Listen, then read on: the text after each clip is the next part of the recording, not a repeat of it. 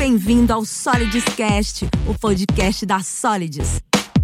O objetivo desse conteúdo é transformar pessoas e empresas através da gestão. Nossos hosts, Mônica Hawk e David Ledson, vão conduzir conversas com pessoas que são referências dentro dos mais diversos mercados. Fique com a gente até o final. Olá pessoal, eu sou David Edson, sou um aprendedor de pessoas por aproximadamente um milhão e meio de anos. E a nossa missão aqui não é só falar de organizações, falar de pessoas, de gestão de recursos humanos. Nossa missão aqui é ajudar as pessoas a transformarem as organizações. E pensando nisso, um dos principais casos e o que a gente recebe de muitas dúvidas e perguntas dos nossos clientes, amigos, ouvintes é como é uma sociedade entre casados? Como que funciona isso? Como que essas coisas se misturam, não misturam? Quem teve a ideia, quem não teve? Então a gente vai ouvir um pouquinho aqui a história da Mônica Hawk, que é CEO da Solids, e o Ale, que além de ser o seu esposo, é também um dos diretores e fundador da Solids. Vamos ouvi-los aí. Mônica, Ale, fiquem à vontade. Eu tô achando muito chique, porque agora eu não tô como host, eu tô como convidada. Eu tô achando isso sensacional. Mas é muito bom. E eu acho que a gente nunca falou disso, hein? Tem quantos anos que a gente Não. empreende? A gente já Muitos. fez um. A Conta, única não, coisa que a gente. conta, conta tudo não. A única coisa que a gente já fez junto assim foi um, um ensaio fotográfico. Verdade, a gente Só não. nunca, a gente nunca falou sobre isso. É, o pessoal Ninguém da nunca oficina, soube. da Não, oficina dá. reserva. É, É, foi muito legal. A gente nunca falou sobre isso. Olha só. E E quanto tempo junto já? profissional. já- Ó, já 16. começa assim, vou passar aperto. Tem quanto tempo de 16. casado? Aniversário das coisas, não vai dar. É, dezesse- Tem uns 16 anos que a gente aí. empreende junto e a gente nunca falou sobre isso. Começamos bem, né, com o podcast, com perguntas constrangedoras sobre datas, sobre datas comemorativas. Mas ela também não sabe. Eu também Goiás. não, você acredita? Eu acho que a, a gente nunca comemorou dia de casamento, que a gente não lembra. Nesse ponto, ele deu sorte, porque ele também, ele não lembra, mas eu também não. Esse é um ponto interessante. Conta pra gente como que surgiu essa ideia de empreender junto. Isso veio durante o casamento, depois do casamento, no namoro. Como que foi essa iniciativa de construir um negócio junto? E lembrando que é, explica pro nosso público como que é ser casado duas vezes. Porque essa é uma dúvida cruel, né? Todo mundo fala sobre casamento uma vez, casar duas vezes, permanecer casado nas duas situações. Sim. É, a gente começou empreendendo, acho que, por, sei lá, meio por gosto, por vontade O de. namoro não deu tempo, foi muito rápido, Foi- né? A gente namorou 11 meses, 10 Dez, meses. é. Foi assim, ele me, me acionou na internet, na época era ICQ, e 10 meses depois eu tava casada com ele. Então foi bem Então, rápido. explica um pouco melhor esse, esse capítulo dessa história, né? Já começa com tecnologia, essa. Exatamente. Ah, foi assim, eu tava formando, então naquela época que você fica internet de escada, você fica a madrugada toda, eu tava, ficava, virava a noite na internet estudando, e numa dessas aí o Alessandro me chamou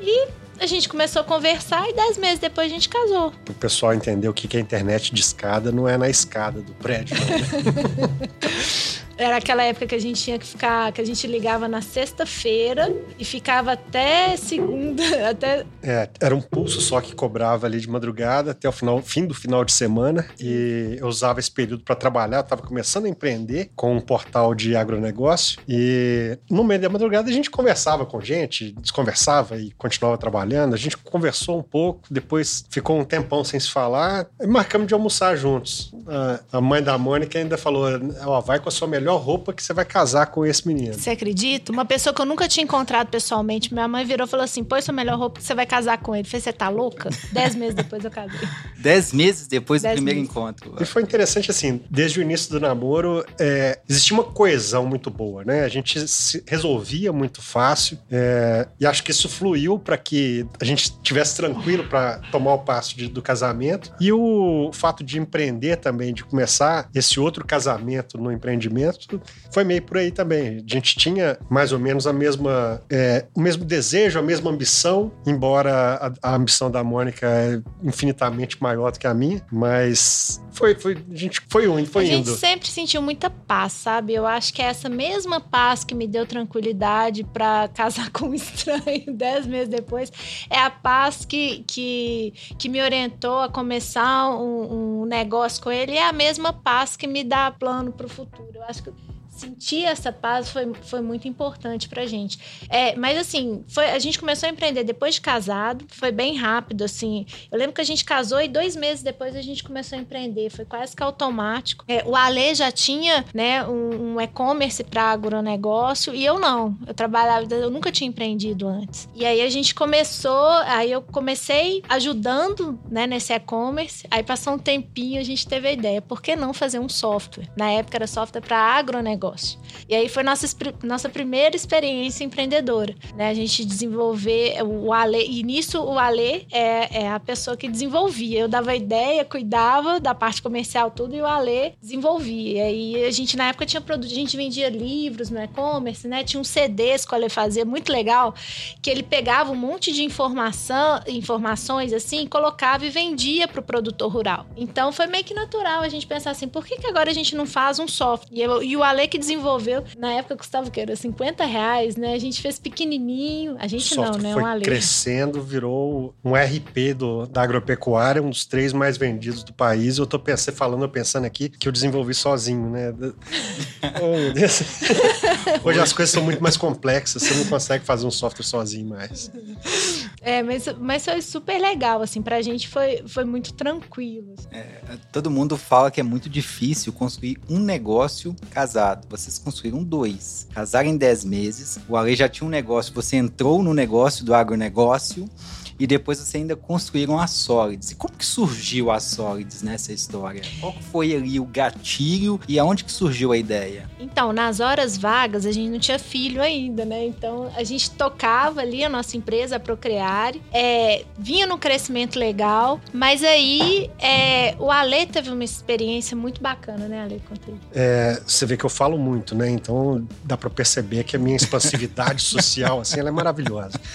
Eu fui diagnosticado com fobia social. Isso me limitou durante muito tempo, até que eu tive contato com uma ferramenta de mapeamento comportamental americana. E aquilo, assim, para mim, abriu o chão, né? Onde eu podia percorrer e podia me desenvolver e saber para onde é que, que, que eu ia explorar das minhas habilidades e como eu ia tratar minhas inabilidades. E a experiência ficou incutida ali. Você tinha 17 anos na Sim. época, né? Tava entrando no era 16, estava entrando no mercado de trabalho, né? E quando esse negócio de pecuária ele deu uma estabilizada, a gente falou, vamos estudar esse, esse negócio aqui, que é interessante e tal. A gente passou quatro anos em P&D ali. Nas horas vagas. É, enquanto, enquanto a Procreare seguia, a gente estava desenvolvendo sólidos até que um ponto a gente falou, cara, isso aqui tá bacana, vamos ver como é que isso reverbera no mercado. A gente colocou isso no mercado, o público começou a comprar e a gente começou a apaixonar pela coisa. E a Solids nasce como uma spin-off da empresa que a gente já tinha de agronegócio, né? A gente fazia gestão de rebanho e aí a gente começou a fazer gestão de pessoas, assim, duas coisas. Mas muito igual, né? Assim. pois é.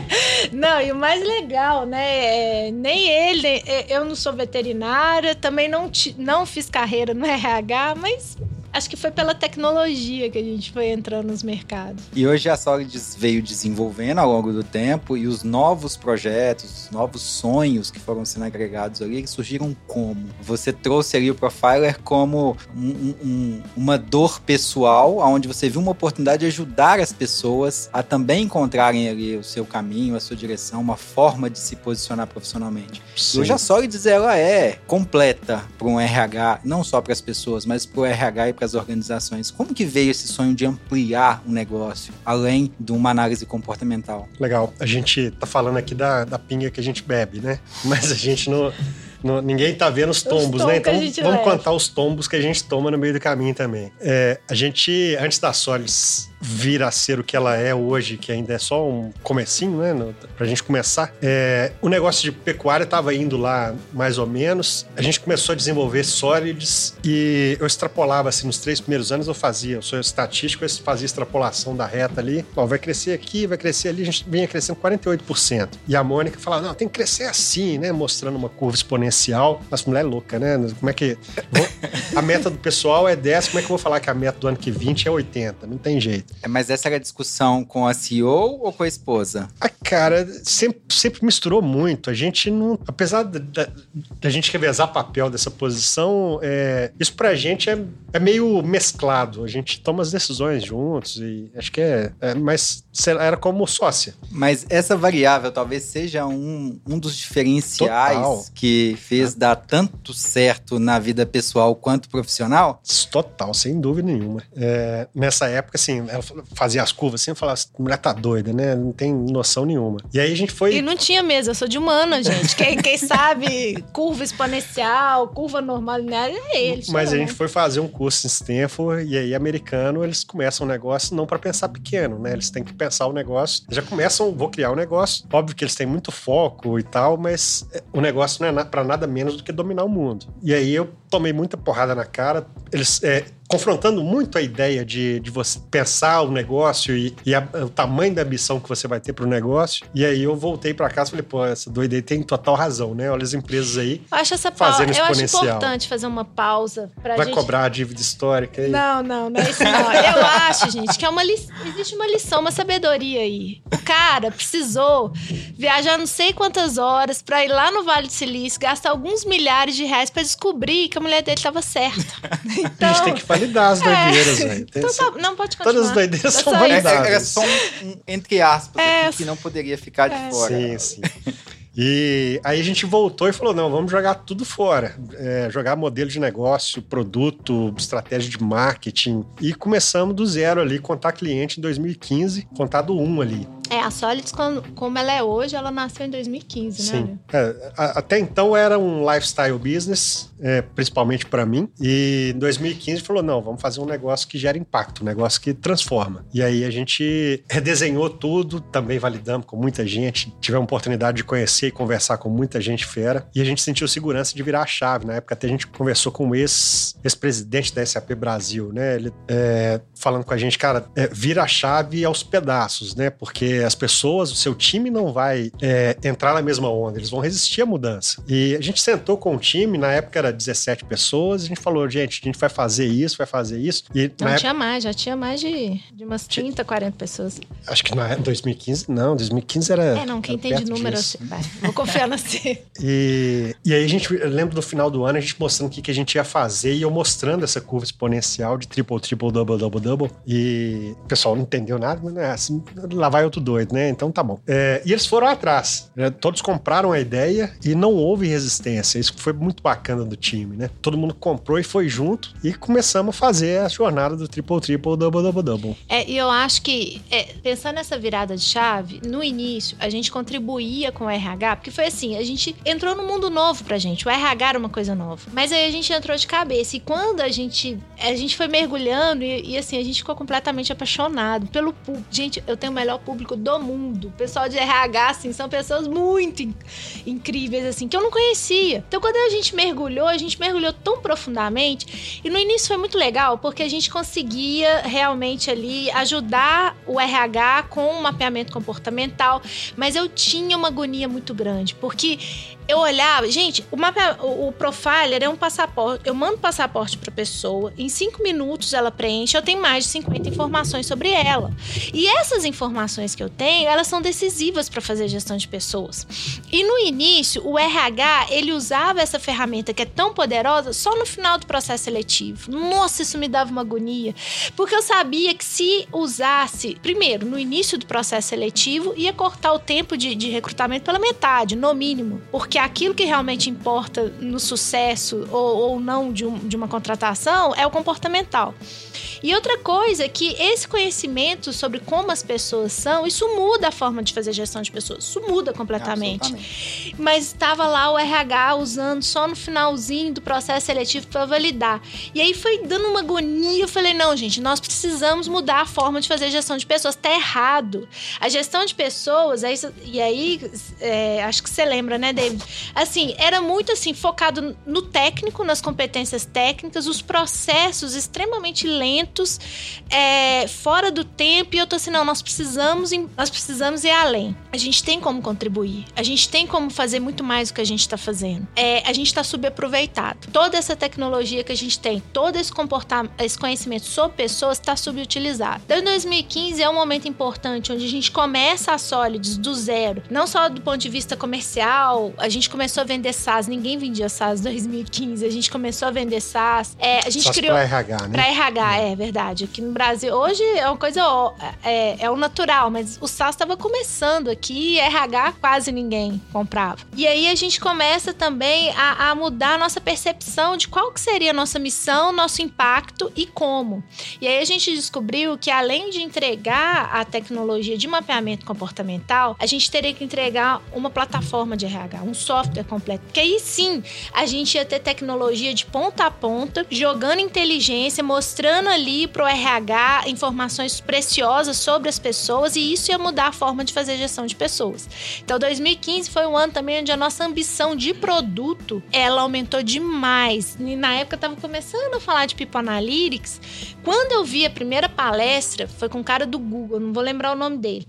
Ele falando de People Analytics, eu bati o olho e falei assim: não, é isso, é isso. E a gente já tinha muitas informações é, sobre as pessoas. Eu já tinha ali como as pessoas reagem sob pressão, se elas são mais extrovertidas ou introvertidas. Eu já tinha ali tudo. Eu podia criar, assim, horrores de, em termos de inteligência do ponto para poder entregar People Analytics para as pessoas.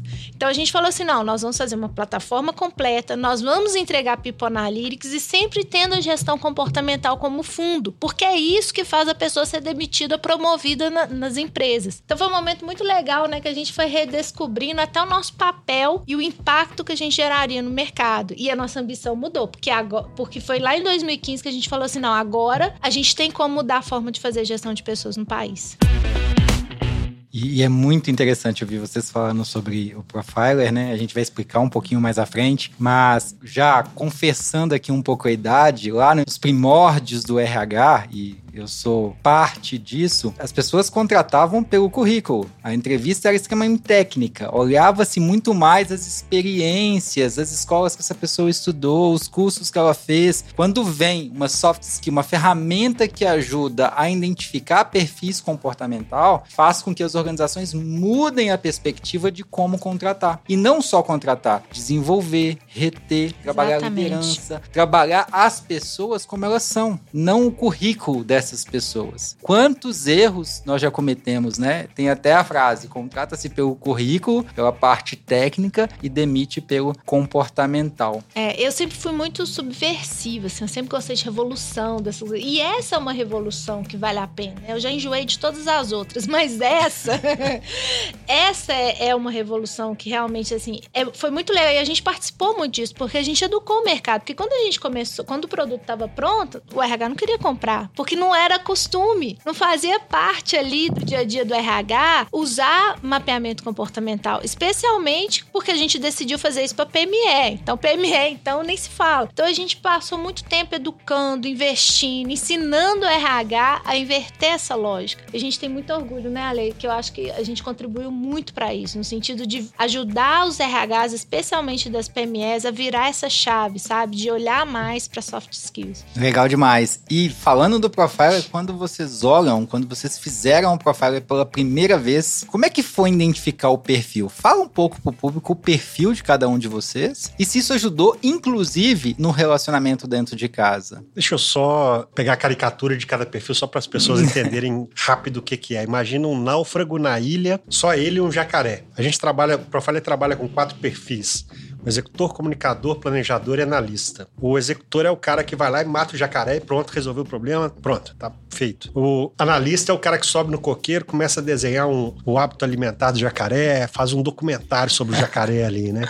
O planejador não gosta de confusão, quer as coisas arrumadas, vai lá, traça uma linha na areia, fala, metade da ilha para lá é você, metade para cá sou eu. E o comunicador é o cara que passou uma semana, já anda com o jacaré debaixo do braço, virou amigão da balada, estão os dois juntos. Então, esses são basicamente os quatro perfis. É, eu sou planejador, analista, analista, planejador. Então, uma pessoa muito técnica. É, e a Mônica, extremamente executora, comunicadora. Então, é uma complementariedade muito forte de perfil. O modo de pensar é muito diferente é, o modo de criar os conceitos, de tomar decisões, mas é, muito rápido a gente conseguiu enxergar a complementariedade nisso e explorar o valor e o benefício que isso traz. Então, quando você olha nossos gráficos sobrepostos assim, é, a gente é uma pessoa perfeita, que cobre todos os, o, o, raio de competências ali completo, né? É, a metade certinho. Isso não é fácil, tá? É, geralmente existe um atrito muito grande quando os perfis são muito difíceis, muito diferentes, né? Mas quando você aprende a explorar o potencial do outro, entende que o outro age daquele jeito, não porque ele quer te irritar, e várias vezes, gente. É, Às aplicou... vezes, mesmo conhecendo, faz pra irritar, né? Que faz parte é, do, do É, porque também, às vezes, consciente. É, por exemplo, eu sei como que eu irrito ele de modo muito eficiente. Muito fácil. por causa desse conhecimento. Mas a gente aplicou, assim, em vários empreendedores e as pessoas falam assim: não, agora eu tô entendendo Fulano. Pensava que ele falava, fazia isso só pra irritar, porque não era possível. A gente. E, e realmente existe um, um ganho de, de compreensão que auxilia muito nesse processo. Eu né, tô pensando, gente... eu tô pensando aqui, né? A Sinara já consegue, ela é bem competente nesse quesito de conseguir me irritar. Se ela conseguir ler o meu perfil, ela vai virar ela vai... expert. Expert. É... Então é melhor assim, ela não, não ter acesso ao meu profile. Mas eu não, vou mandar para ela.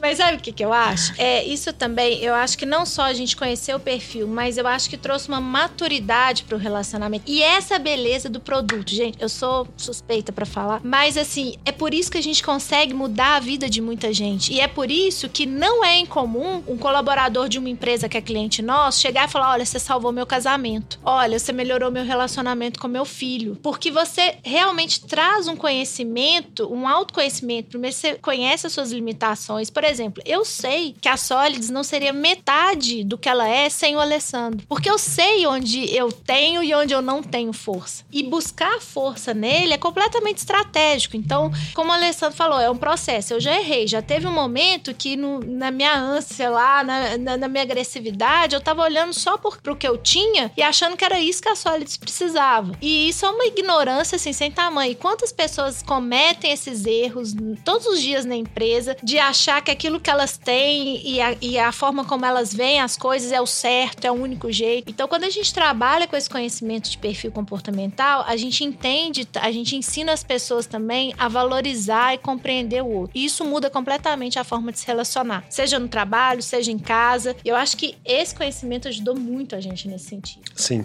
isso, mas isso também não, não evita todos os problemas. Né? A gente sabe se resolver muito bem. Mas vou puxar um pouco o assunto para o papo da discórdia, que a gente existe, que é produto. Ponto. Ah, é. Esse é o calcanhar Pergunta de pra Aquiles. gente, David, assim, não, nesses anos, tá.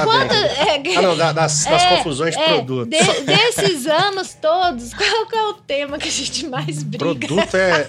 Assim, a gente alinha em quase tudo. Só produto que é o um negócio que a gente. E assim, é, contar até um cenário da virada de procriar. Pessoal, já pra... deixa preparado aí essa é. caminhos aqui, porque a gente começou a entrar numa pauta mais. É sensível. Pauta é, sensível. Na, o cenário da virada de procriar para sólidos ali, né? A Mônica até falou que a gente começou a vender procriar 50 reais. Era um softwarezinho pequenininho e a minha mentalidade era Lean Startup desde quando isso não era falado, né? Você começa... Desde quando o livro não, não, não tinha não sido existia. escrito. O pessoal ia descobrir isso no Vale do Silício depois ainda. É, e aí eu construía produto pequeno, colocava no mercado, se o mercado absorvesse, a gente ia investir naquele produto crescendo. E a gente começou ali fazendo a Solis nascendo, a gente fazendo um software de RH. E aí o pessoal, o produto tem que ser completo e tal. Na época a Mônica falava assim, é, mas o carro tem que ter roda. Eu falei, não, o carro é, tem um carro ali, tem o um chassi, tem a rodinha, beleza? E aí foi um ponto que a gente discutiu muito e o time coloca muito dinheiro no time de desenvolvimento e o software era complexo demais e ele não nascia. Então a gente não conseguia vender aquilo e aquilo ia sugando dinheiro da empresa, a gente pegando empréstimo para pagar a folha de pagamento, isso é o mesmo cavar de buraco debaixo do pé, né? As contas se misturando, né? Da casa, não, da empresa. Não, esquece não, que não era, ia não é, entrar dinheiro é, Não era casa, da empresa na casa, era só nosso é. na empresa e tudo, né? Ainda. Naquela época eu tive burnout, pirei com a situação toda, falei, ah, então você quer resolver como é que vai o produto aí? Vai aí, eu vou cuidar da obra que a gente estava construindo. Falei, cuida aí. Não deu certo o produto, a gente teve que jogar fora aquele produto e a gente voltou e começou, beleza, vamos começar a desenhar o software de novo. A gente montou a, a V1, eu e mais uma pessoa, basicamente. É, nessa época, sabe, David, assim, que, que foi a época mais difícil que a gente já atravessou, eu acho, assim, que a responsabilidade foi muito minha, porque eu fui muito arrogante. Foi nessa época que eu achava que o que a Solis precisava eram as minhas habilidades, que eu tava certa, eu fiquei cega, eu achava que eu tava certa, tinha que ser. Então a minha arrogância fez eu não enxergar o valor do outro, então fez com que eu não ouvisse, com que eu, assim, eu peguei toda essa agressividade que eu tinha e coloquei e mirei no meu sócio, que também era meu marido. Então para mim, esse foi o, assim, o pior erro assim que eu já cometi na minha vida, assim. Eu deixei o meu perfil que é naturalmente, né, agressivo, gosta de desafio, é ambicioso, é, eu, eu deixei isso é, dominar a minha relação com meu sócio, né? E essa, assim, foi o aprendizado. Tem gente que aprende pelo amor, tem gente que aprende pela dor. Eu aprendi pela dor. E aprendi, mas assim, depois disso, para mim foi muito fácil aprender a honrar o meu sócio, né? A honrar o meu sócio, a respeitar, a entender que, que uma empresa grande não se constrói com um pensamento só, não se constrói com uma pessoa só. É, mas na época eu queria ir na minha força, eu queria ir na minha ambição. Eu falei, ah, Alessandra é pessoa pequeno, é, tem que ser grande. E, e esse é um aprendizado muito grande, assim, marcou muita gente, né? Assim, quando ele brinca que a gente realmente só briga por. É verdade, assim. Acho que a gente nunca. A gente nunca teve nenhuma questão séria em relação à criação de filhos, em relação a finanças pessoais, nada. A gente sempre concordou com tudo, mas quando o assunto era produto. Produto virou discórdia. É, se um dia a gente, não- se a não gente era- fosse fazer era só terapia nessa de situação. casal, acho que o terapeuta não ia entender nada, porque a gente ia falar só de produto É ali. Onde que tem. Qual que é a atitude do Ale que mais te incomoda? Produto. É Produto. tá... Ale, qual que é a atitude da Mônica que mais te incomoda? Quando ela põe a mão em produto. Ou seja, precisamos colocar produto no colo de alguém. Mas foi um aprendizado legal, assim. Foi. Doeu pra caramba, mas foi importante. A, a Mônica é muito intensa, né? Então, o que ela pega pra fazer, ela faz intensamente. E, mas assim, hoje ela transformou a Solids é, com, a- com essa intensidade e essa força. Então, o, o que a Solids tem de energia, e é muito interessante de que quem vai presencialmente no escritório sente isso lá, é, isso é muito a- a- o, o- cheiro da Mônica naquele lugar. E como que é pra vocês essa eu percebo, né, de fora esse respeito que se tem tanto seu Ale com a Mônica com a postura, a liderança, essa referência que ela é, essa autoridade e a Mônica com você em relação à arquitetura, os dados, as informações, a operação da empresa. Como que foi essa definição desses recortes, desses papéis, desse esse aqui é o seu quadrado, esse é o meu e aqui é onde tem o overlap e onde nós dois atuamos. Vocês tiveram essa conversa, esse diálogo sobre é, não de limitações, mas do que, que cada um faria com mais propriedade ou exploraria as suas habilidades em detrimento da análise comportamental, do entendimento do perfil. Eu acho que veio por isso, né? Esse conhecimento do perfil, as coisas foram se encaminhando ali. Eu falava, ah, isso aí é mais contigo, vai lá, ou isso aqui é mais É, comigo. eu acho que o profiler foi guiando a gente É. em relação às habilidades, em relação ao que é mais fácil. Uma coisa que a gente faz muito é assim, quanto de energia isso consome. né? Então, por exemplo, o Ale, para dar uma palestra, para fazer Fazer relacionamento, podcast. Come uma batatinha, ó. Isso gasta energia. Então, é uma coisa que, que. Então, deixa que eu faço mais. Agora, a questão de análise, né? A questão de, de deitar nos números, de, de pensar essa, essa parte mais analítica, isso vale. E aí, naturalmente, a gente foi dividindo pelo profiler, gestão comportamental na veia. Assim, a gente pega, vê qual que é o perfil mais adequado e assim a gente divide nosso trabalho até hoje. Isso é meio que natural, né? É. Engraçado que hoje, até pra criar filha, é meio assim, né? Tem hora que, ó, isso é conselho, você conversa os assuntos difíceis com os filhos, ó, esse perfil aí é seu, vai aí que você mais sabe. Então, o Profiler, ele seria a ferramenta ideal, né, para todo curso de noivos no Brasil. Se eles querem dar certo no futuro, a probabilidade de sinergia e de dar certo aumenta consideravelmente. Exatamente. Se bem que eu acho Tem- que a tem gente tem gente que contar a nossa história, Na, na né? sorte tem gente que chega com o profile, a Mônica, vê, esse aqui é o menino que eu tô olhando aqui. O que que você- E tem mesmo. Tem gente que antes de começar a namorar, fala assim, Mônica, o que, que você acha desse profile? Pra ver se eu avanço ou não. Já pensou se a gente faz uma conexão com o Tinder, o profile? Isso, Sempre assim, pediram isso, fantástico. sempre pediram isso, porque realmente ajuda mesmo. Agora, ele falou de curso de noivo. Você conta ou eu conto que a gente tomou bomba no curso de noivo? eu acho que nós somos Explica um os pouco únicos. melhor isso aí, Ale. Como é que Nossa, a gente fez curso de noivo, mas assim, tinha 10 meses de namoro, né? Os caras não apostaram muito na Aí gente, essa não, não, não vai dar, não, Da não vou- turma somos os, os únicos casados até hoje. Provavelmente. É, teve esse detalhe na nossa história também. Dez meses, bem tenso, né, a história? Dez meses de namoro, casamento, uma empresa é, crescendo no ar, criou-se uma nova empresa, FI nessa história, finanças. Como que é gerenciar tudo isso num, num contexto de pandemia que a gente viveu no último ano? Todo mundo dentro de casa, todo mundo no mesmo ambiente, filhos crescendo. Como é que tem sido isso para vocês hoje? Na- naquele, começou março ali, né? Aquele caos, todo mundo indo para casa. A gente foi um uma das primeiras empresas que direcionou o pessoal para trabalhar de home office. Há pouco a gente tinha preparado as coisas para que fosse possível e de- deu certo para que acontecesse rápido. E um movimento muito rápido que a gente fez de, de tentar entender e preparar e coordenar a empresa para trabalhar dessa forma, para liderar dessa forma. E nisso, criança sem escola, é, a, a- a ajudante que a gente tem, a empregado, A manda gente- pra a casa gente porque a gente pensa- não sabia. E aí, de repente, a gente dentro de uma casa, tendo que ali cuidar de 200 pessoas que nunca tinham trabalhado remotamente do dia pra noite. E Dava duas horas, pedia alguma coisa para entregar para almoçar. a gente tinha reunião até, até meio de meio. Quando a gente olhava, meu Deus, hora do almoço. Aí as duas crianças precisando ser alimentadas. Eu olhava pra cara dele, ele olhava pra minha cara. Ninguém tinha feito o almoço. Essa E é a aí, vida liga pra real, pizza. né?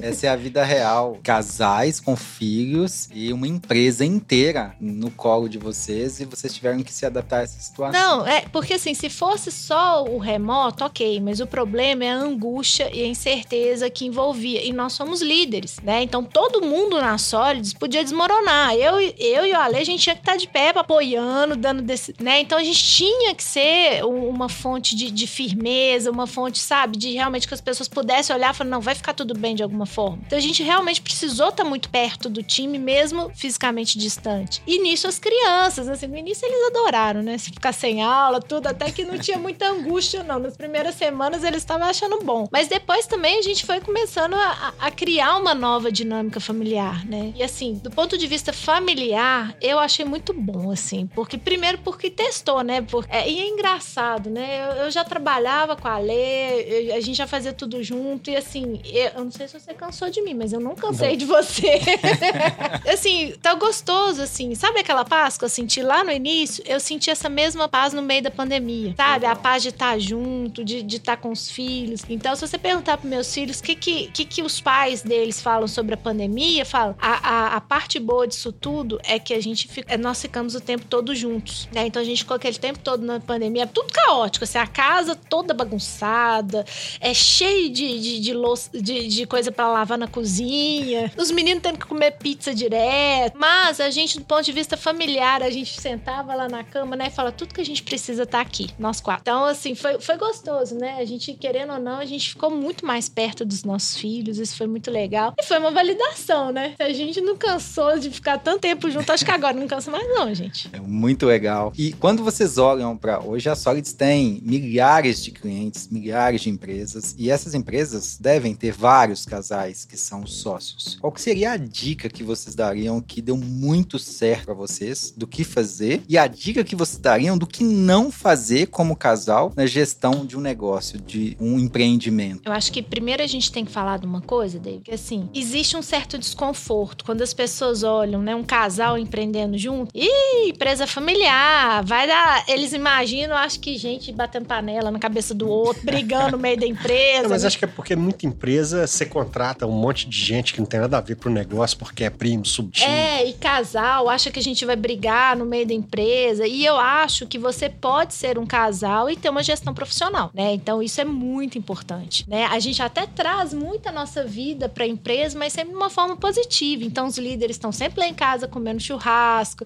a gente senta, conversa. Mas do ponto de vista da gestão, nós somos profissionais. Então a primeira coisa é desmistificar um pouco isso, porque tem um certo preconceito de casais que empreendem juntos, né? Ah, não vai ser tão profissional assim. Não, você pode ser profissional e ser um casal. Uma coisa não exclui a outra. A, a outra questão também que eu acho super importante é a questão, principalmente, do papel das mulheres, né? Que muitas vezes, ah, é o casal. Então, ah, é, é ele que cuida, como se, se a mulher fosse quase uma laranja, um laranja no negócio, né? Só o nome no CNPJ. Não, você pode realmente construir uma coisa grande a quatro mãos, né? Ou o contrário. É, é, primeira coisa é desmistificar essa coisa que existe ainda em cima do empreendedor. E eu já conversei com vários empreendedores que, que e a gente teve uma fase, né, que a gente nem falava que a gente era casado Sim. um com o outro. Você abdicava das suas questões pessoais em prol do negócio, né? O quanto é. que isso acontece nos dias atuais. É, e hoje pra gente tá ok, ok, somos casados, sim, essa é a realidade. A gente tem uma grande empresa que tá só começando e que vai crescer muito mais e é desse jeito que ela vai crescer. Não, e graças a esse casal, ela, ela chegou até que vai até onde a gente acredita. É, então assim, é possível empreender juntos. E outra coisa, aí você perguntou das dicas, né? Eu acho que que é importante enquanto casal, assim, a questão sempre é honrar um, um ter o foco em honrar o outro. Eu acho que quando e isso é uma coisa que eu tenho muito também pro casamento. A gente vive num, num, num momento hoje que a gente tá sempre querendo a nossa felicidade individual, nosso bem-estar individual, e a gente nunca jogou muito esse jogo. Eu sempre me esforcei muito, principalmente depois dessa parte que eu aprendi, é a, a honrar o Alessandro, a procurar realmente é, valorizar ele. É, e muitas vezes, assim, ok, é, eu não concordo, né, do jeito que eu quero, mas o jeito dele também importa, né? Então, tirar o foco, tirar o foco em mim, das minhas necessidades e focar no meu sócio, eu acho que foi uma coisa que me ajudou muito. Me ajudou a ser muito mais completa como empreendedora e me ajudou a fazer a empresa crescer muito mais rápido. Então, eu não tenho dificuldade nenhuma em dizer que eu, honro o meu sócio e eu honro o meu marido. E isso não me diminui nem um pouco, pelo contrário, eu cresço assim. É um mistério das relações humanas, né? Porque a gente acha que se a gente buscar cada vez mais para nós mesmos, nós vamos crescer. Mas existe um mistério que quando a gente faz pelo ou, a gente cresce. Então isso é uma coisa que eu acho muito importante ganhou um nome bonitinho nos dias atuais de empatia, né? E isso já acontece há muitos anos nas relações. E é louvável escutar isso, né? Do casal, podcast, ver uma empresa tendo sucesso, fazendo acontecer e você poder falar abertamente sobre essas coisas que em diversos cenários e contextos você tem que se rebolar para poder falar qual a sua relação com a pessoa a quem você tá do lado. E aquela pessoa que te trouxe até aqui, passou os perrengues, os momentos difíceis e nas horas boas você não pode falar que ela é não só a sua sócia na vida profissional, mas na vida pessoal é. também. Muito é. legal. Muito e, e, outra coisa também, eu acho que tem a ver com perfil, né? De saber conhecer o outro, porque ajuda muito. Tem hora que, que você tá cansado e o outro pode continuar caminhando. Tem hora que você tá mil, mas o outro tá cansado. Então, saber essa leitura do tempo, né? Tem épocas que eu fico extremamente improdutivo. E aí eu falo, Ale, tô agarrando aqui, você me ajuda? Aí ele vem, pega. E tem épocas que o contrário acontece. Eu vejo que a Lê tá ali um pouco mais agarrada, eu tô assim, não, deixa que eu pego isso. Então, essa coisa assim, é o caminhar junto, né? Tem hora que o passo de um vai estar tá mais acelerado que o passo do outro, e tudo bem, isso funciona. Isso é, isso é ciclo, né? Mas ter essa consciência ali, né? É, em vez de você correr ali o tiro de 100 metros, você tá ali fazendo revezamento de bastão, né? Você, você tá correndo, mas sempre passando pro outro. Isso é muito importante também. E é um exemplo que não é só para casais, né? Se os sócios pensassem dessa forma, os negócios dariam muito mais certo do que eles dão hoje. Dessa colaboração, de se colocar no lugar do outro, de estar junto, de se importar de verdade com o outro. Esses elementos que você trouxe do casamento pro negócio fez com que os dois dessem muito certo, o negócio e é. o casamento. E isso é um, uma dica fantástica para os nossos ouvintes, para todo mundo que está com a gente. Dá uma dica também, Ale. Você tá falando é interessante. É, é, difícil. Eu tava pensando assim, sócios não casados, né? Pra gente existe essa coisa da, da troca do bastão, né? A hora que um é, falou, puf, cansei, porque a gente não para, né? Nem um segundo. A gente tá. Sábado, domingo, É. com criança no colo, agora eles estão grandes é no can- é nas costas. é, então, eventualmente, um, um precisa de fôlego. E quando o sócio não é casado, o outro sócio não entende aquele momento e acaba, talvez, até julgando como. é, não sei, uma pessoa tá, tá, tá lá. Às vezes é mais difícil ler o momento do outro, É, né? é. Talvez dentro de casa seja até mais fácil. E aí, então, é uma porque a gente só escuta as desvantagens de você ser sócio casado, mas essa é uma vantagem, né? Você, você consegue. E outra coisa que eu gosto demais é que assim, não tem dispersão de energia, porque pra você fazer um negócio crescer é muita energia, é muito foco. Então, se você tem mais de uma carreira dentro de casa, você tá ali fazendo uma dispersão de energia, você precisa, mas os dois caminhar na mesma energia, na mesma direção, isso potencializa resultado. Então, eu acho que os sócios que, que são casados, eles têm essa oportunidade de potencializar. E aí, a casa, e você pode pôr tudo junto. A casa, os filhos, é, o negócio, tá, tudo vai para a mesma direção. A chance de, de, de você convergir para o mesmo lugar De, de dica, eu deixo pros homens a dica. é, sejam espertos. né? As mulheres, elas têm o dom natural de é, absorver uma coisa, crescer e te devolver ma- ma- maior, né? Então... é, Isso nos se- dois sentidos, tanto problema quanto solução. Poxa, provavelmente em tudo.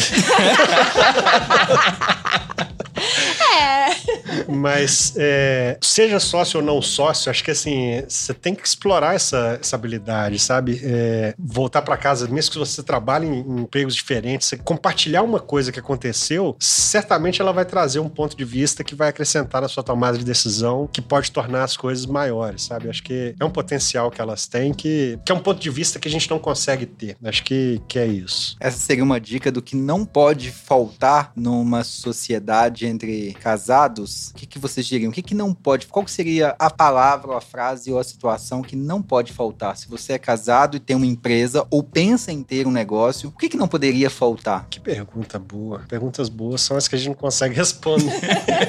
Eu acho que respeito. É, conhecimento um do outro. Respeito e conhecimento. É. Porque tem que tomar cuidado, porque quando você tá empreendendo, é casado, tem ali os filhos que estão vendo, eles estão observando tudo. Então, assim, é diferente, assim, a gente tem muito mais a perder, né? Se a gente, se como sócio, a gente põe tudo a perder, assim, se a gente erra, é da, dependendo da forma, tudo bem se errar no sentido de quebrar, o negócio não funcionou, isso é normal, faz parte. Mas quando você erra brigando com seu sócio, tendo desentendimento societário, seus filhos estão vendo isso, a sua família vai ser afetada. É, tem muito mais coisa em jogo, né? Sim. Legal. E conta aqui para os nossos ouvintes e pra gente, eu tenho muita curiosidade de saber, né? A empresa vai crescendo. Qual tem sido, assim, aquela, aquelas perguntas ou a pergunta que vocês receberam que foi a mais constrangedora por serem casados? Aquela pergunta, assim, se eles olhassem só pro business, eles não teriam feito essa pergunta. Eu acho que a, a parte mais delicada e difícil é você, às vezes, é, conversar com pessoas que querem investir no seu negócio ou que querem se aliar a você e dar segurança de que o fato de que você é casado não vai interferir no negócio de forma negativa. É, eu acho que existe. Lembra que a gente falou da questão do, do- do medo ou do preconceito? Eu acho que ainda existe é, uma mentalidade de, de pessoas que são casadas não serem profissionais. Então é natural, né, que, que quando você vai conversar com investidores ou com, com, com parceiros estratégicos, as pessoas realmente elas, elas têm essas é- essa dúvida, sabe? Então é muito importante a gente aprender. Isso pra gente é muito tranquilo, porque a gente, primeiro, a gente tem números e contra números não há argumento, né? Então, os nossos resultados eles provam, mas a gente gosta sempre de, de, de deixar a pessoa muito à vontade pra ela perguntar, pra ela expor, porque a gente sabe que isso acontece, né? A gente consegue antecipar esse receio que eles vão ter e deixar a pessoa muito à vontade em relação a, a- a perguntar, né? a essa, como que funcionam essas questões pessoais. Além disso, também a gente criou critérios de governança, né? Então, assim, pra gente muito claro, eu estou como CEO, eu sou fundadora, mas acima de tudo eu sou acionista. Então eu preciso proteger nosso negócio. Então, porque a gente precisava proteger nosso negócio, a gente criou algumas cláusulas de governança. Então, a gente se resguardou da gente mesmo. Igual eu falei, na minha análise preditiva, acho que o Dale, não, não tem nenhum risco em relação a, a ser casado. Mas se um dia isso acontecer, a gente já foi criando mecanismos, né? Que aí vão envolver o conselho e tudo mais, para que a empresa seja resguardada, né? A gente, a gente teve esse cuidado de criar esse, esses isso, mecanismos. Isso eu acho legal, porque é, faz parte da nossa mentalidade de tratar o negócio como, como um negócio. negócio. É, Mônica, o Ale trouxe um exemplo do que seria uma dica para os homens. Qual seria a sua dica para as mulheres, mães e também empresárias, sócias que fazem parte dessa sociedade? Eu acho que a primeira dica é a questão da gente ter essa consciência de que o nosso papel vai muito além daquele papel profissional. Eu, quando estou aqui conversando enquanto empresária, enquanto empreendedora, é, eu sei que eu estou falando para muitas mulheres também. E quantas e quantas mulheres ficaram no meio do caminho porque achavam que não era possível esse tipo de conciliação. Então, sempre quando existe assim, ah, eu vou, eu como mulher, eu vou crescer a minha família ou a minha carreira, eu falei que tira esse ou da conversa. É família e carreira. Você não precisa é, escolher entre uma coisa e outra. Óbvio que se você quiser, você tem a liberdade, né? Isso é, também é importante falar. As pessoas têm liberdade e a gente tem que. E não existe decisão é, certa e errada nesse ponto. Algumas pessoas optam por escolher. Mas se você quiser, você pode ter as duas coisas. Né? Então, a primeira coisa é a crença de que sim, você, enquanto mulher, você pode crescer, você pode ascender, você pode construir uma coisa grande e você pode também igualmente alimentar, crescer é, a sua família. Né? A família, ela não exclui, você não precisa excluir a sua família do sucesso profissional, né? E, e, e de certa forma existe um mito. A gente existe alguma coisa no inconsciente que fala que para mulher ter sucesso numa coisa ou outra, ela precisa parar. E eu acho que ela não precisa. Então, a primeira coisa é isso: você não precisa parar. Você só precisa ter muito claro o que é valor para você. Eu tenho coisas que não são negociáveis. Eu sempre fui muito, igual a falou, muito ambiciosa, sempre tive sonho grande com tudo, mas em momento nenhum eu negociei a minha família, né? Então, exatamente, é mais difícil, às vezes vai demorar mais a chegar lá, mas o meu ne não negociável tá preservado, né? E isso é possível. Então, se você achar que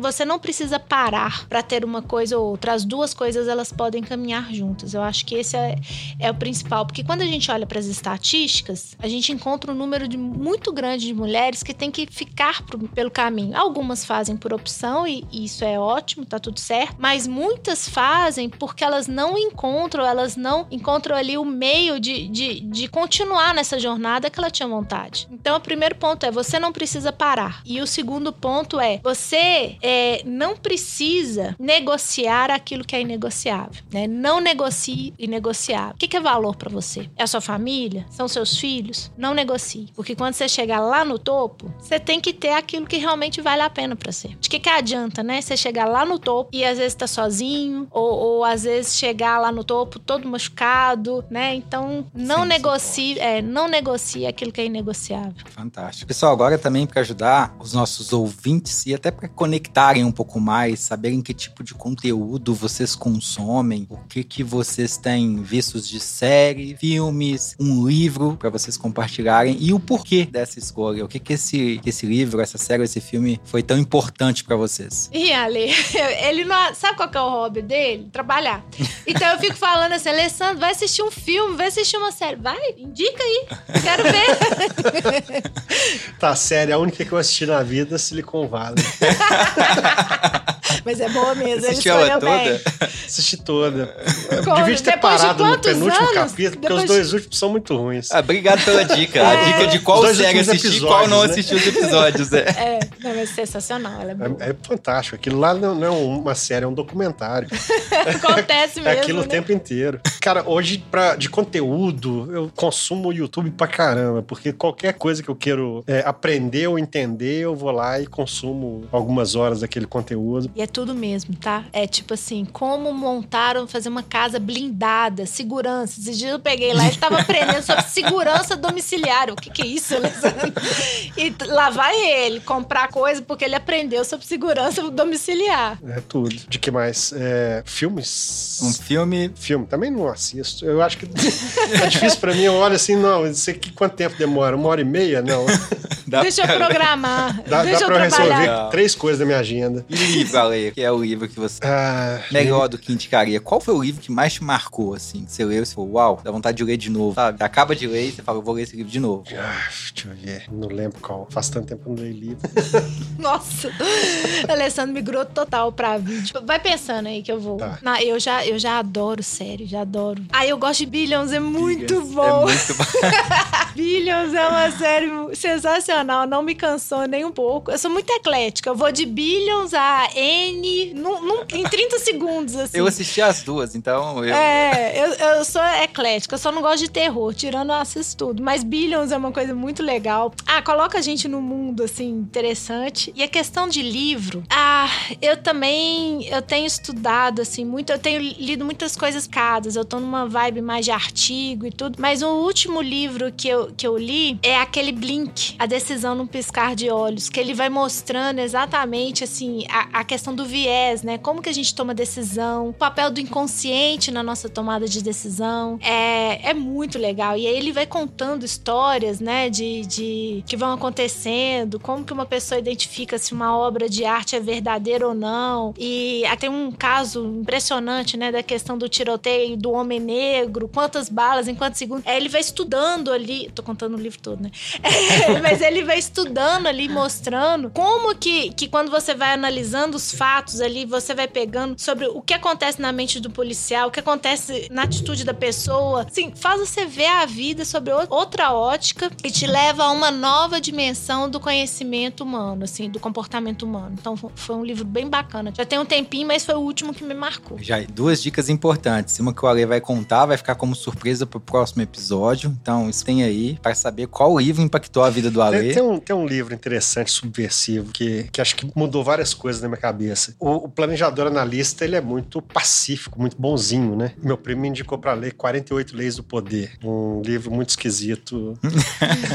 Mas é bom porque quebra um pouco. Quebrou exatamente, sua, sua exatamente. lógica, né? Quebrou a lógica. É um... É um Não pra você concordar, né? Mas. É um- a- o contexto é muito maquiavélico é, de como se constrói poder. Tem, e tem muitas, muitos raciocínios muito interessantes ali que, pra mim, fizeram muito sentido em algum ponto em relação à gestão. Acho que foi importante. Legal demais a dica. E nós também estamos montando uma playlist do nosso podcast. E essa parte, Ale, como um cara que gosta, que toca instrumento, que estuda música, a gente quer saber qual a música você colocaria nessa playlist, onde a gente colocaria assim, essa uma indicação do Ale. Tem umas músicas que eu acordo de manhã e ela fica na minha cabeça de manhã, eu fico cantarolando ela o tempo inteiro. Uma delas, We're Not Gonna Take It. Que banda que chama aquilo? É aquela música assim, We're Not Gonna Take It. No, we're gonna take it. Eu sempre, de vez em quando, acordo com isso. E uma outra que não tem nada a ver também com a nossa relação, mas que me vem à cabeça toda manhã, assim, é uma da, do Led Zeppelin, é, acho que é Going California. Ela começa Spending a, Spending a Day with a Woman in Kind. não tem nada a ver, porque eu não, eu não perco meus dias como mulher. Que eu Como assim, Alessandro? É. Foi, foi- foi uma bela puxada, assim, pra falar sobre a, É, a pauta é, do nosso podcast. E nada a ver, não é o caso, vocês viram aqui. Mas ela, de vez em quando, cantarola também, que ela é bem legal. Gosto. Mônica, e você? Bom, Conta pra gente. Eu tô qual aqui que é colando porque eu sou péssima com nome de música. ah, mas eu gosto muito Boulevard of Broken Dreams do Green Day. É uma música que eu tô sempre ouvindo, mais pela, pela melodia. Ah, eu gosto muito é aquela música bonitinha, fofa, é, do Louis Armstrong. É, beautiful, como é que chama aquele negócio? Ai, É gente. aquela bem conhecida, né? É, a famosa Wonderful World. Isso. Isso, só que eu gosto na voz do Joe, Joey Ramone. Nunca ouvi essa. Vamos consultar os universitários aí depois, pra gente poder colocar a nossa música. É, eu, eu amo ela, mas na voz do Joey Ramone. What a Wonderful World. Depois você explica direitinho o contexto dessa segunda música, tá, Lê? pra gente terminar bem o nosso A, a podcast. segunda é só Going to Califórnia, que já foi uma coisa bem boa. Legal, pessoal. Indo pros finalmente do nosso podcast, qual que seria a dica que vocês dariam pros empreendedores casados ou que estão pensando em, em casar, né? Que já tem um negócio, ou que são casados e estão querendo empreender. Qual que é a dica de ouro que você traria, Mônica, para para essas pessoas? Ah, gente, não fica com essa expectativa de que tudo vai dar certo, de que tudo vai ser perfeitinho. Tem hora que a casa fica uma zona, tem hora que os filhos chegam atrasados na escola, tem hora que você perde reunião porque você tava com os filhos. É, a vida é muito mais caótica, assim, eu trabalho muito com o conceito de que caos é, é o normal, né? E, a ordem é exceção. Então a vida é muito mais caótica e tudo bem, a gente tem que a gente tem que assumir que é esse é o lugar da gente e que e que funciona assim que, e que você não precisa sofrer, né? Especialmente, às vezes, as mulheres ainda podem ter essa questão da, da daquele peso cultural de ter uma casa arrumada, de, de, de ser a mãe perfeita para os filhos perfeitos e de ter empresa, crescer. Não, tem hora que uma coisa vai, vai bem, aí imediatamente a outra vai mal. Não existe ordem, existe caos. E tudo bem, é, é, pode ser divertido é assim. Então, é a questão da expectativa, sabe? E muitas vezes é, tem muita culpa envolvida, especialmente das mulheres, em relação a é, será que eu tô sendo uma boa mãe, né? Nossa, eu tô aqui dedicando a empresa e meus filhos, né? Então, tem a questão de que com essa empresa, na hora que seu filho for fazer terapia, a culpa vai ser da mãe. Isso aí é meio que empresa.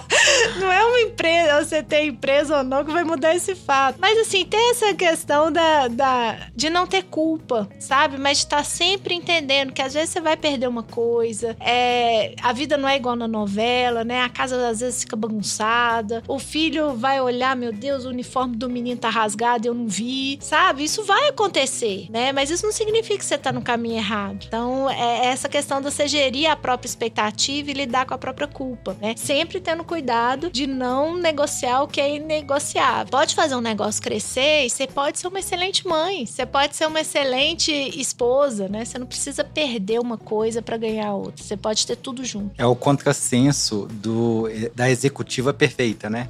A executiva, o executivo, ele tem que ser aquele personagem que não tem problema em casa, é tudo organizado, é tudo é, pré-pensado, não existe nada fora do controlado. E o que a Mônica tá trazendo é que o mundo real é completamente diferente Exatamente. desse mundo imaginário que todo mundo criou para os profissionais nos dias atuais. Empreende Eu gostaria... O empreendedor super-homem, né? Tá na moda, da né? Da onde que tiraram isso? É, não, que a vida real é assim, né? agora é que, é, que é empreendedor bombadão, né? Disciplinado, que acorda sei lá que horas da manhã. Ixi, lá em casa... Que dá conta de tudo. Que dá conta de tudo, malha 20 horas, trabalha 50 e, e, e faz tudo. Ah, gente, ó, eu acho até existe. Eu fico vendo uns personagens, eu falo, legal, mas não sou eu, tá? não sou eu. Eu, às vezes, eu, eu falho, não consigo malhar. Tô até bem ultimamente, mas às vezes eu não malho. Às vezes é, é, eu erro. É, eu não consigo ser isso tudo, não. Pode ser que tenha gente igual eu, né? Vamos lá, Lê, conta pra gente aí como é que é ser esse executivo que do clube 5 da manhã, deu 7 horas, já malhou, já alimentou os bichos, já mandou 18 e-mails, já fez todas as atividades, é aquela alimentação impecável que você tem. Eu não consigo equilibrar isso, não.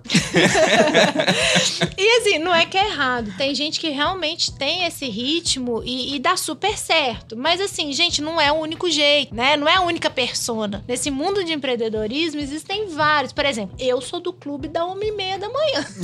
Mas por quê? Porque eu tenho insônia.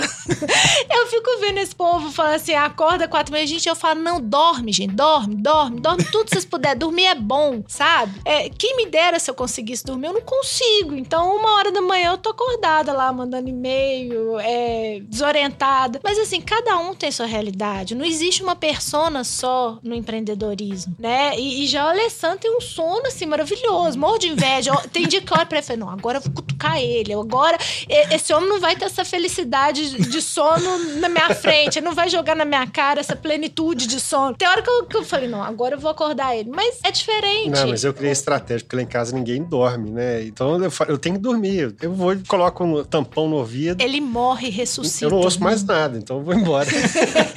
e eu, e, e, meus filhos, acho que tudo indica puxar pra mim. Então, é uma a festa. Casa... Três horas da manhã, se deixar, tá Ninguém dorme. Mas assim, o que eu quero dizer, não existe persona, não existe uma persona só, sabe? Não existe o empreendedor não é aquela pessoa que com 16 anos fez não sei o quê, aí depois foi pra Stanford. Existem várias personas. E, e, e todas as personas podem dar certo. Então, é, isso é importante também da gente pensar. Legal, pessoal. Obrigado. Gostaria de agradecer demais esse bate-papo. Foi muito rico para mim, pessoalmente. Eu aprendi demais. Vou levar muita coisa para casa, até para pensar nos meus próximos empreendimentos.